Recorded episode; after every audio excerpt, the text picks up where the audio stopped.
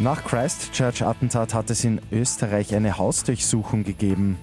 Und britisches Unterhaus hat Kontrolle im Brexit-Prozess übernommen. Immer 10 Minuten früher informiert. 88.6 Die Nachrichten. Im Studio Christian Fritz.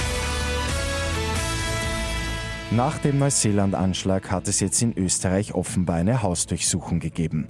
Und zwar beim Sprecher der rechtsextremen identitären Bewegung Martin Sellner. Grund für die Hausdurchsuchung soll eine Spende des mutmaßlichen Attentäters sein, die Sellner bekommen hat.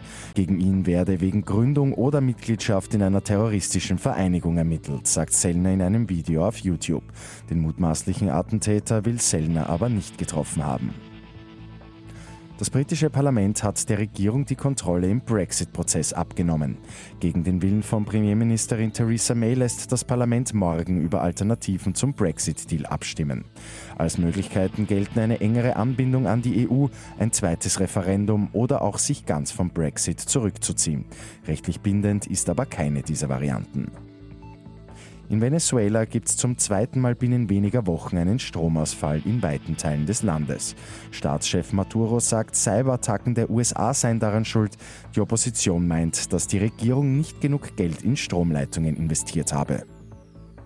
Und Österreich bei der Energiewende top. Die gute Nachricht zum Schluss. Das renommierte Weltwirtschaftsforum hat 115 Länder nach Preisniveau, Energiesicherheit und Nachhaltigkeit bewertet. Österreich ist im Vergleich zum Vorjahr um zwei Plätze auf den sechsten Rang geklettert. Mit 886 immer 10 Minuten früher informiert. Weitere Infos jetzt auf Radio 886 AT.